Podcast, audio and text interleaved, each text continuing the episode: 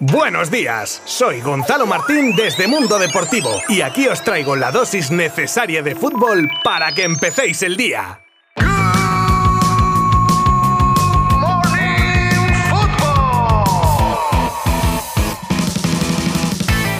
Hola, muy buenas a todos. Ya es lunes, concretamente 12 de septiembre y volvemos con todas las ganas del mundo de un fin de semana intenso en lo futbolístico en el que repasaremos los resultados de los partidos del fin de semana, mucha actualidad de la liga con alguna mala noticia en forma de lesión. Os contaré la surrealista historia de la jornada de la liga femenina que no se disputó y el por qué. Rumores de fichajes, opiniones sobre la situación de Griezmann, una nueva actuación heroica de Ricky Puch con Los Ángeles Galaxy, de todo ello y más hablaremos en los próximos minutos. Os habla Gonzalo Martín desde Mundo Deportivo y vamos allá en 3, 2, 1. Venga, vamos a dar un pequeño paso atrás en el tiempo para empezar con los partidos de esta jornada que cierran hoy, por cierto, Almería y Osasuna y que abría el Girona 2 Real Valladolid 1. Nos pasamos ahora al sábado donde se dieron los siguientes resultados: Rayo 2 Valencia 1, Español 2 Sevilla 3, Cádiz 0, Fútbol Club Barcelona 4 y Atlético de Madrid 4, Celta 1. Y ya ayer domingo tenemos el Elche 1 Atlético 4, Getafe 2 Real Sociedad 1, Betis 1, Villarreal 0 y a pesar de ser el partido que iniciaba el día, os dejo para el final la victoria del Real Madrid ante el Mallorca por 4 a 1. Un partido que, visto el resultado y contando con la ausencia de Benzema, da mérito a los jóvenes que tiraron del carro blanco con los goles de Valverde, Vinicius Rodrigo y bueno, uno que tampoco es tan joven, pero Antonio Rudiger, que cerraba la remontada tras el gol de Muriki que inauguraba el electrónico en el 35. Muy sonado en este partido, por cierto, fue el monumental enfado de Asensio al no tener minutos tras tirarse en la banda una burrada de tiempo calentando. Al balear le sentó y se sentaba en el banquillo previa patada a una botella y tirando el peto con rabia. Tiene pinta que le espera un año complicado y con el Mundial cada vez más cerca.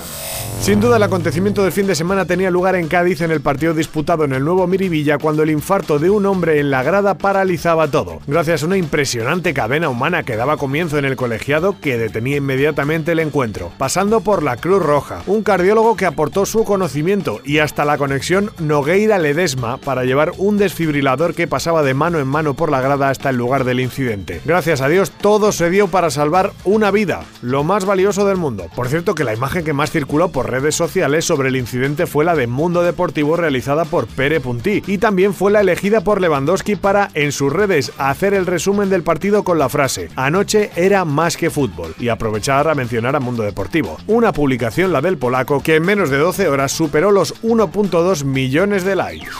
En otro orden de cosas, Xavi Hernández ya ha dado la lista de 25 convocados para el partido, que digo, el partidazo de este martes frente al Bayern, contando con los que tienen ficha del filial como Gaby, Iñaki Peña, Arnau, Tenas, Valde o Pablo Torre, la principal novedad es la inclusión de Sergi Roberto que no viajaba a Cádiz por unas molestias, otra opción más tanto para el lateral como para el centro del campo del equipo.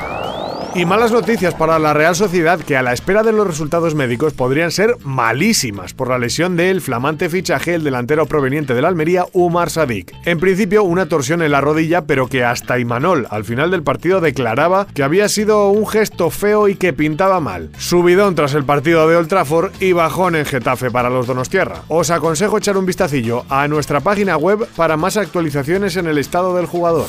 Vamos ahora con un hecho triste e insólito acontecido en la jornada del fútbol femenino, que fue una jornada fantasma. El Barça y el Las Planas, al igual que el resto de equipos, salían al terreno de juego aún a sabiendas de que no podrían jugar. Todo a modo de protesta ya que no había árbitras, un sector que lucha por ser parte de una profesionalización del fútbol femenino con una remuneración de la que se hablará entre la patronal y las árbitras directamente sin la federación como intermediaria. Todo ello para evitar un posible boicot, supuestamente por ciertas personas que no parecen querer la profesionalización del fútbol femenino.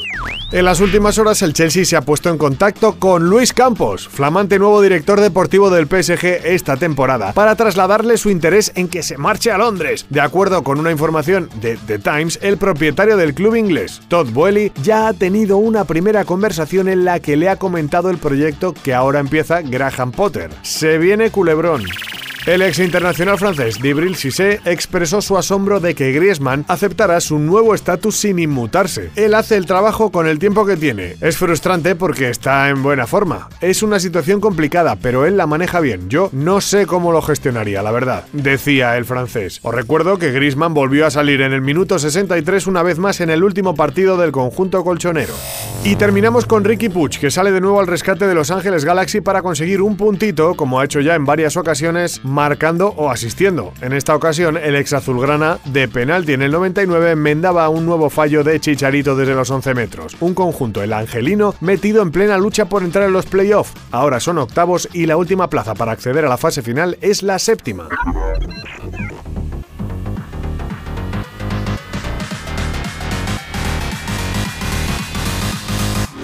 Y hasta aquí el Good Morning Football de hoy. Mañana nos volveremos a escuchar si queréis. Muchísimas gracias por acompañarme de nuevo.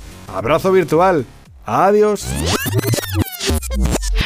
Mundo Deportivo te ha ofrecido Good Morning Football, la dosis necesaria de fútbol para comenzar el día.